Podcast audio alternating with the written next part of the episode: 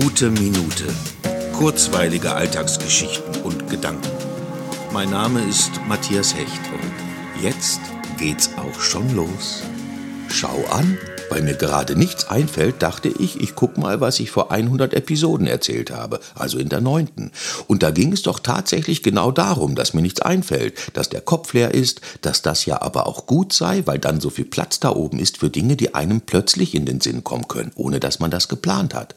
Und hätte ich damals gewusst, dass ich 100 Folgen später wieder hier sitze und mir nichts einfällt, wäre ich vielleicht gar nicht so weit gekommen. Zumal ich damals ja dann sicher gedacht hätte, dass mir auch die übrigen 99 Episoden Minuten dazwischen nichts einfallen würde.